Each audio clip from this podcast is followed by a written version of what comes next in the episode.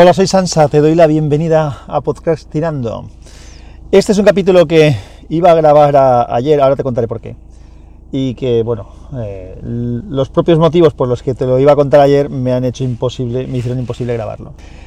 Eh, hoy es miércoles, miércoles 12, miércoles 12 de febrero.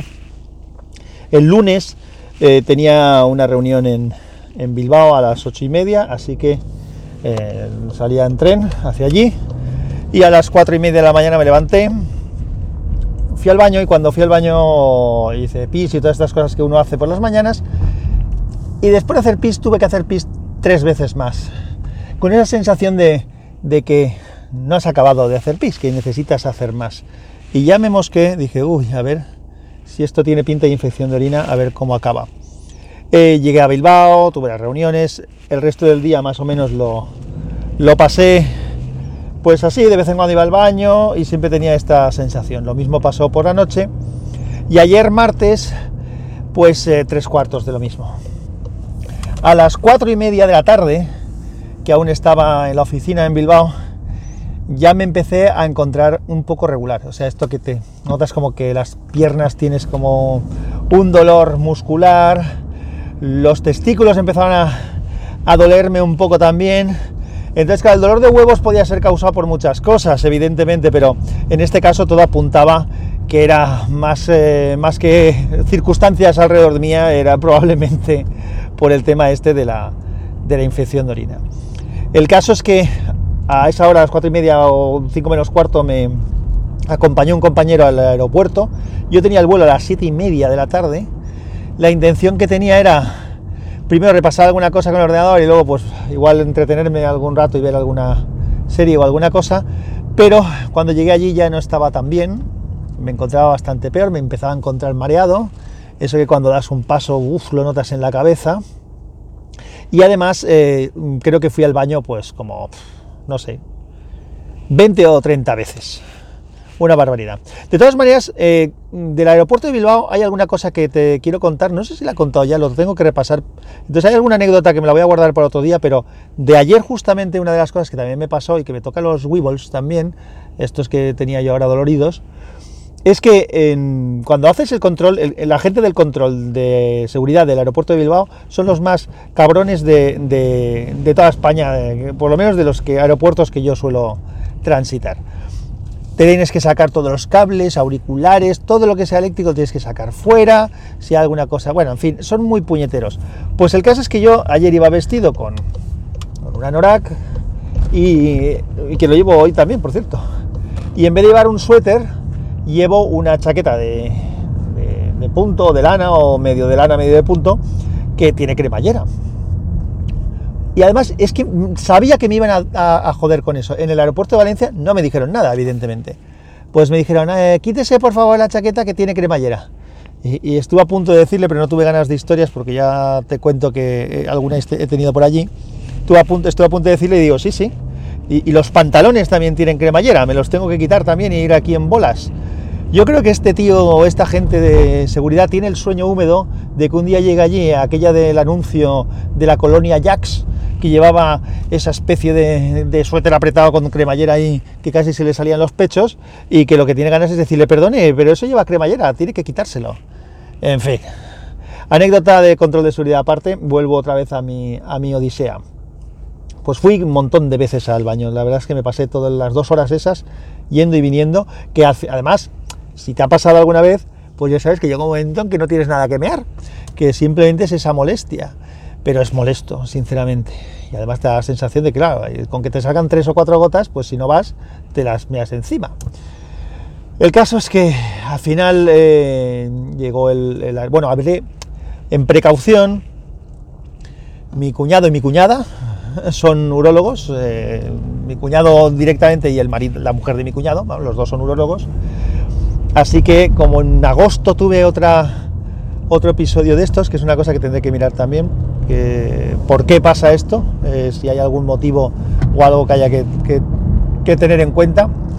En caso que les llamé, porque esto lo soluciona lógicamente un antibiótico, eh, porque es una infección bacteriana. El caso es que hablé con ellos, les mm, pregunté, le dije, oye, me ha pasado esto, tengo los síntomas clarísimos de este tema. Y entonces me dijeron cuál era el antibiótico que había que pedir, lo coordiné con mi mujer para que lo comprara.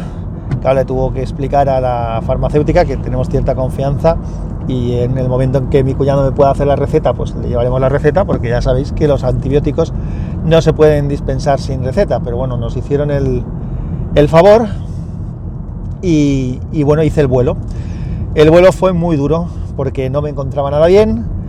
A mitad vuelo me levanté al baño, cuando vi que estaba todo despejado y que no habían carritos de, venta de, bueno, de los que te van dando comida y nada para que no me dejaran atascado en ningún sitio.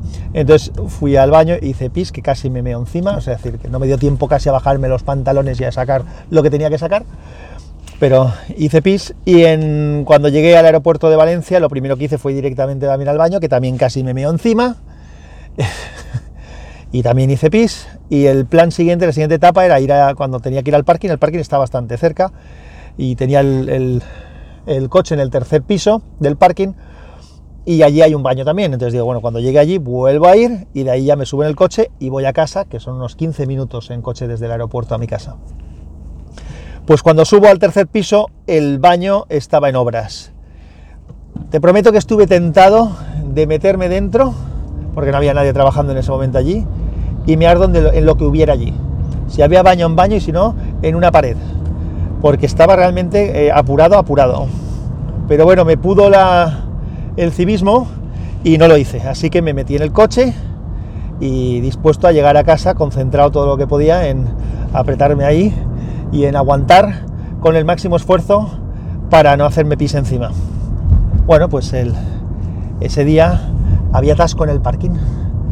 No sé qué torpe, no sé qué pasaba, que había cola para salir del parking. Una vez salgo del parking, había un autobús atravesado y dos o tres coches y taxis, porque una gilipollas, se había dejado el coche parado en medio del carril de salida del parking, no en cualquier otro sitio eh, ahí en doble fila, no, no, en medio de la rotonda de salida del puñetero eh, aeropuerto y tenía bloqueado pues ahí a, medio aeropuerto, no se podía salir del aeropuerto por culpa de la tipa esta. Y yo ahí sufriendo a conseguir salir. Luego había atasco en la, en la autovía. Normalmente, ya te digo, son 15 minutos para llegar a mi casa. Pues no, había atasco en la autovía.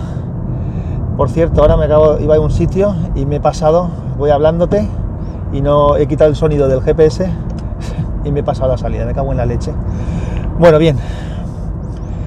El caso es que, bueno, ir ahora un poco así dubitativo porque voy mirando el GPS.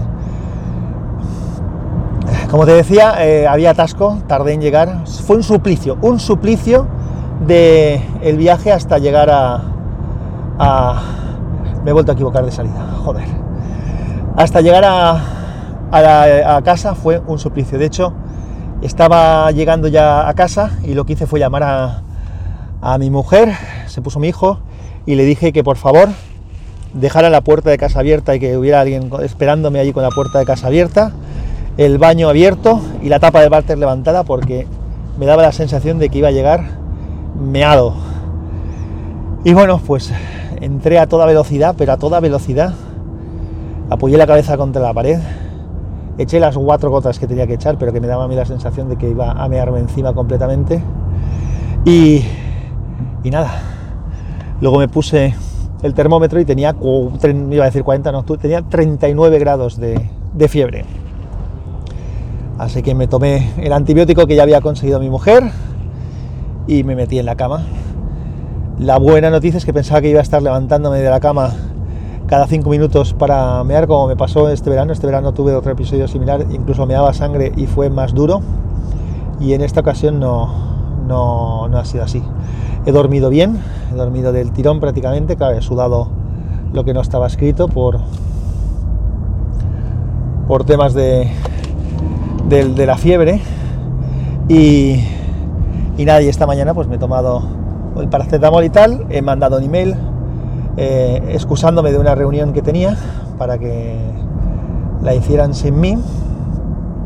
Y ahora mismo estoy en el coche, como te he dicho, llevando el coche al taller, al chapista, porque tiene un golpe desde hace año y medio. Y debido a otro tema que me pasó, lo tenía que llevar ya y entonces pues bueno, pues como me encontraba más o menos, aunque estoy bastante mareado y eso que, que te comentaba que das pasos y notas como la cabeza te, te tiembla, pues dejaré el coche allí. Supongo que llamaré un taxi a no ser que en el, en el taller me dejen un coche de, de cortesía, que no, no creo. Y me volveré a casa y probablemente lo que haga es meterme en la cama directamente. Otra vez para ver si vamos mejorando. Pues todo esto te quería contar. Esta fue la odisea que pasé ayer. ¡Ay! ¡Que me meo toda! Venga, un abrazo.